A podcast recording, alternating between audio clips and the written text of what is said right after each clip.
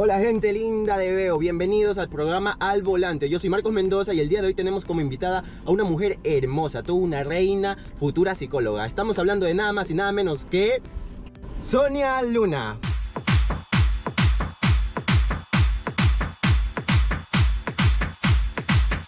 Muchísimas gracias Sonia por el día de hoy, por habernos prestado tu tiempo y estar aquí el día de hoy al programa Al Volante. Gracias Marcos por invitarme. Yo estoy súper feliz emocionada. Nunca había estado en algo similar. Tú tienes una rutina por lo general, me imagino, que haces por la Claro. semana. Sí, o sea, la verdad yo estoy ahorita entre, obviamente esto, ya me comprometí, está súper chévere, lo voy a disfrutar bastante. Me dedico a estudiar al 100%, pero tengo clases en la noche, entonces digamos que las mañanas estoy súper relax. Relajada. Se Ajá, ajá. el mango y el cuerpo, relajado, relajado, relajado. Pero bueno, tengo lo de mi entonces atiendo eso, recibo los pedidos, los anoto, porque creo que la organización es muy importante. Después imagínate si me olvida algo, entre todas las cosas que tengo que hacer, como atender a mis gatos, a los perros, que ya pues eso sí toma más o menos de tiempo. Justamente de eso te iba a preguntar, este, ¿de qué va tu emprendimiento? Como para Es- que el público conozca un poco más. Ah, bueno, son uñas acrílicas reutilizables, tipo Ya. press on nails. Eso en otros países es más conocido. Acá, eh, bueno, es algo nuevo. Otras tres personas que hacen, tres páginas por lo menos acá. Es como la idea de las uñas postizas, pero mil veces mejorado, porque puedes hacer lo que se te pega la gana en las uñas. Sonia, este, respecto a la rutina, por lo general haces ejercicio, No. te alimentas soy- bien. Se esperaría, ¿no? Se cree. Bueno. Claro. No, la verdad no, soy súper relajada en ese sentido, pero ya tengo que empezar. ¿Cómo, cómo ha sido para Sonia este 2020? Ay, no quiero ser así como echarme el dolor, pero sí, sí han pasado situaciones bien, bien duras. Este año perdí a mis dos abuelos, Wow. así de golpe, un mes, luego el serio? otro. Mi papá se fue a vivir a otro país. Mm, Muchos me cambios. ter- terminé con mi novio, con el cual estaba viviendo. Bueno, me terminó a mí. Pasó un montón de, de cosas que lamentablemente la pandemia no ayudó, porque típico te suceden un montón de situaciones complicadas y tú quieres salir y relajarte con tus amigos Por supuesto. y distraerte y no fue posible. Pero en todo caso siento que en, en mi situación particular es un ejercicio, fue un ejercicio, ¿no? Como para mantener la calma y darme cuenta que si algo me afecta o me molesta, tengo que trabajarlo hacia adentro, para mí misma. No tengo que depender de salir con otras personas para sentirme bien, porque toca pasar por, por problemas, cosa normal de la vida, y si tomamos solamente los factores externos como nuestro alivio para la situación en la que nos encontramos, estamos mal. Sigo largo, ¿no? ¿Para dónde quieres ir? Es que vamos para darte una sorpresa como Ah. al final del, del recorrido, ¿no? Es que, bueno, si necesitas te puedo guiar un poco porque como esta Claro, si tú quieres, guíame. Yo sí. Mira, ya que nos estamos poniendo así como que filósofos, justo el día de hoy también estaba pensando en que quiero saber tu punto de vista sobre unas frasecitas que traje. Listo. Mira que, como te dije, nos estamos poniendo un poco filósofos. Pues escoge un papelito, el primero que tú quieras. Espérate que estoy teniendo fallas técnicas. A ver, Ah, ya. ahí abrió, ahí abrió. Es que es a prueba de niño, no mentira. A ver, A ver. ¿Cuál, cuál te tocó? La número uno dice, la cosa más difícil es conocernos a nosotros mismos. La más fácil es hablar mal de los demás. Alex de Mileto. Wow, ya. ¿Qué entiendes Qué por profunda. Ya que nos estamos poniendo filósofos, ¿no? Ujú. A ver, ¿qué entiendes por ello? Yo lo veo como que va más sobre una cuestión del espejo y hablando también, metiéndole un poco de psicología. A veces solemos señalar a los demás y nos damos cuenta que eso que vemos en negativo en los otros y lo cual nos afecta y nos molesta y nos incomoda es porque lo tenemos nosotros mismos. A mí sí me gusta el colegio militar en realidad. ¿Sí te gustó? Sí, el único problema es que me daba cuenta que mm, ya no es lo mismo cuando vas creciendo y luego entras a la pubertad y, y- y yo sentía que yo era demasiado problema porque me botaban de escuelas, había repetido años, pasaba metida en psicólogos y yo me preguntaba, chuta, ¿será que le estoy causando un problema a mis padres? Claro, y ahí empecé a reflexionar y, y decidí que tenía que dejar de actuar como yo actuaba y simplemente ahí sí como que se activó un chip en mi cabeza y dejé de hacer todo lo que yo hacía, dejé de hacer deportes, bueno, más o menos. Dejé de de ser así tan como extrovertida y adopté una forma de ser opuesta, pero así totalmente opuesta. Y sabes que cuando llegué al colegio, luego me cambié a otro y después del, del colegio militar porque estaba, yo era el teniente Ortiz, que eso es en Samanes. Ya, sí, sí, lo Porque yo vivía antes en Samanes, literal, frente al colegio. Luego nos cambiamos acá a la costa. Me tuve que cambiar de colegio porque más cerca. Y chuta, ahí tuve un choque social súper brusco. ¿Por qué? Porque yo, yo, a ver, yo soy del sur. O sea, yo, mi familia, mis padres son de las acacias. Yo vivía ahí mis primeros años. Yo estaba en el alemán, pero yo vivía en las acacias. Y cuando eres chiquito, yo era tan inocente que yo no veía esa situación de tú tienes más o tú tienes menos. Pero cuando vas creciendo, te vas dando cuenta de ciertas cosas, cómo es la realidad de, de la sociedad. Y me pasaba que yo tenía muchos modismos. Y ¿Como cuáles? Yo decía chuzo, Chuzo. Cosas así. Habla bien. Ajá, así. o, el- o el profesor le decía teacher. Y yo fui a este colegio aniñado y, y yo era la burla, pues. No tienes idea de cuántas veces me han choleado. Y ahí, ay no. Pero ha sido toda una experiencia. De aprendizaje. Ajá, exacto. Y te das cuenta de muchas cosas. Sí, y fue precisamente como que defines que te guste y que no. Y ahí fue que te diste cuenta que te gustaba la psicología también que te. Por así, como, ay, yo me voy por las ramas. Cuéntanos un poquito al público todo lo que la gente debería saber de Sonia Luna en menos de un minuto. A ver. A ver, tengo tres gatos que se llaman Princeso, Loki y Filomena. Tres gatos. Los amores de mi vida. ¿Ya? Eh, tengo braquimetatarsia, que creo que eso es algo que nunca nadie se da cuenta. Brachymetatarsia, ¿qué? Ajá. Es una deformidad en los dedos, en un dedo del pie. Oh, ya. Como cuando es más chiquito. Ya. Ya, y eso ha sido como. Yo no lo escondo, pero he tenido suerte de que nadie se da cuenta. Que cuando participaba en los reinados o modelaba, era como que pasaba desapercibido por suerte. Pero no me avergüenza, antes sí, y ahorita no. Pero es como que es súper curioso, ¿no? Sí. A ver, mi banda favorita es 30 Seconds to Mars. Me fui al concierto, Concierto. de ellos que tuvieron en Quito en el 2014. Ese fue mi premio de graduación de- del, en colegio. fila. Imagínate, primera fila. Yo toqué a Jared Leto con el dedo medio, así. ¡Ja! Fue la, la primera vez que aproveché ser alta. Y ese fue, ese fue. Todos mis compañeros se fueron a Punta Cana y yo me fui al concierto de conci- 30 Seconds to Mars, obvio.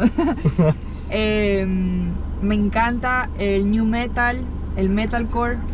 El y- rock. Ajá, exacto, súper rockera. Pero también escucho mamarre, o sea, no, no me, no, no Mamarre. me agüito. de todo, de todo. De encendedor.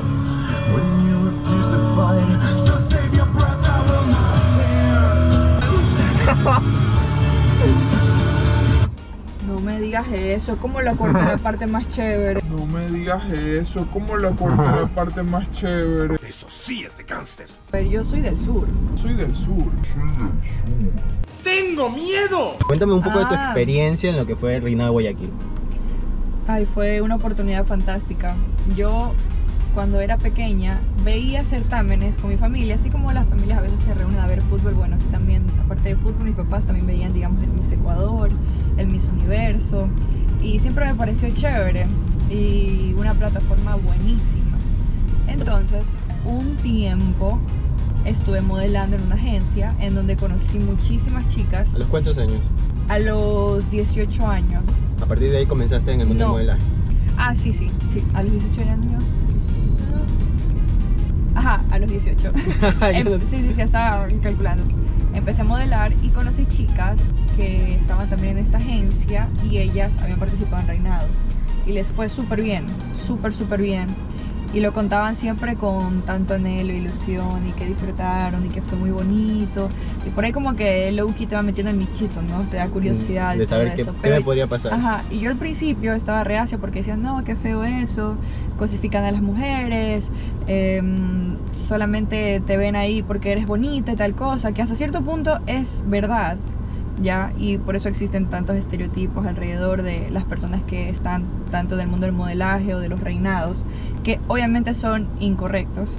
Y yo antes de conocer también tenía ese pensamiento, hasta que poco a poco fui conociendo más a fondo de este mundo a estas mujeres y me di cuenta Ujú. que una vez que participaban eran mucho más maduras, conocían más de su ciudad, país o lo que sea que estaban representando. Claro, porque buscan prepararse de manera íntegra. Entonces tienen un crecimiento que ganes o no ganes, objetivamente hablando, lo tienes sí o sí. Tú creces como persona, aprendes muchísimo más, también te vuelves más segura de ti misma. Entonces tiene un montón de beneficios y tenían las puertas abiertas para mejores oportunidades. Podían lanzar emprendimientos, podían trabajar en lugares muy buenos, se daban a conocer con sus talentos y destacaban. Entonces lo vi como win-win. Así, un día me reuní con mis padres y les dije que quería participar en Miss Ecuador. Pero yo conversé con preparadores de, de reinas y me dijeron que como yo no tenía experiencia y yo por general soy súper como tranquila, baby, en cambio cuando tienes que ir a un reinado, literal es como que ah, tienes que destacar. Es muy, es muy diferente al modelaje. O sea, ser reina de belleza y ser modelo no es lo mismo. Justamente también hay un, un momento en el reinado que a uno lo coge como que en roja, ¿no? Por mucha la preparación que puedas tener, esas preguntas tan simples que te hacen, pero que en realidad son muy complicadas de decirlas. Sí. Lo más importante ser ama- es amar, porque no importa, tú te tienes que entregar, no importa lo que tú des, entregarte básicamente. Gracias. ¿Qué pasó en ese momento cuando te hicieron esa pregunta? Yo no he tenido problemas con las respuestas que he dado en los certámenes. Nunca he dicho una barra basada. La paz mundial, como se dice. No, es- esos son otros estereotipos que se tienen Que- sobre que- las reinas. Claro, porque Y es se ha visto. mentira. Ajá. Se ha visto muchos videos de, de reinas diciendo. sabe, una de las cosas, yo tuve preparación con algunas personas, sobre todo para cuando quise participar de Miss Ecuador. Le piden a una mujer que apenas ha salido del colegio, está en la universidad, como mucho se ha graduado de la universidad, que ya tiene que ser sabida que un político.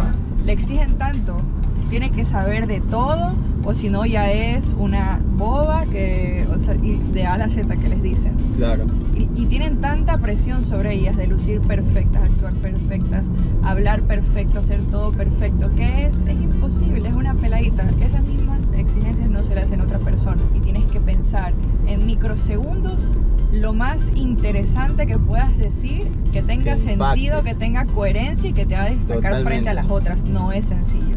Y tú te puedes preparar durante años y nunca va a ser sencillo, ni siquiera los actores más preparados siempre sienten nervios cuando salen al, ya al, Al escenario, escenario. Y es natural. Entonces imagínate no estando acostumbrado, siendo tan joven, sabiendo que tienes la presión de, bueno, me he sacado la madre por tantos meses, en este momento decisivo es si la friego o no la friego. O la friego o me llevo la corona, una de las dos. Entonces, imagínate eso en tu cabeza. En y ese microsegundo, exacto. No puedes dejar de sonreír, tienes que sonreír y tú estás en tu cabeza, mierda. ¿Qué dije? Ajá, ¿Qué voy a decir? ¿Y en el Miss Ecuador cómo te fue?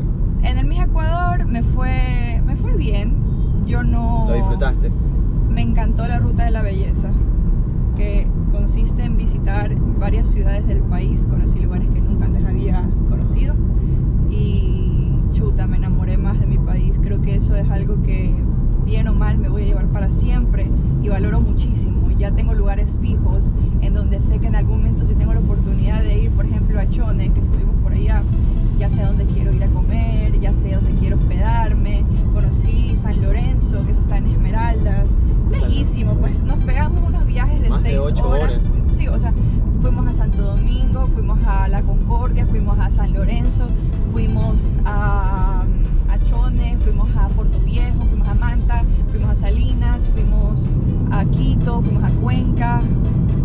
Ambato. Todo el Ecuador prácticamente. Casi, casi, casi.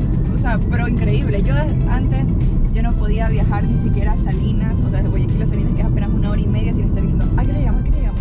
Yo creo que con esa experiencia ya me curé y yo ya sé que puedo viajar así. Sonia, me ha gustado muchísimo la plática que hemos tenido el día de hoy. ¿Algún mensaje que quieras brindarle a todas esas chicas que quieran ingresar a un concurso de belleza? Lo más importante es que lo quieran ustedes. Tiene que de verdad ser algo que deseen por el motivo que sea, pero no dejen que sea por obligación, digamos, de sus amigos o presión de sus padres. Tiene que ser su sueño y por supuesto prepararse. Es muy importante porque créanme que la corona no es siempre el objetivo. Podrá ser la ilusión más grande, pero créanme que si ustedes se preparan y hacen un buen papel, les va a salir un montón de oportunidades en lo que sea y van a descubrir una infinidad de cosas increíbles y la van a pasar súper chévere. Estén siempre abiertas a escuchar, a recibir consejos, a disfrutar sobre todo la experiencia. Muchísimas gracias Sonia por tu tiempo nuevamente. Gracias, esperamos volverte a tener otra vez en Veo, una vez más aquí en el programa Al Volante. No se olviden de seguirnos en todas nuestras redes sociales para ver más contenido como este. Yo soy Marcos Mendoza y los espero en un próximo video de Veo.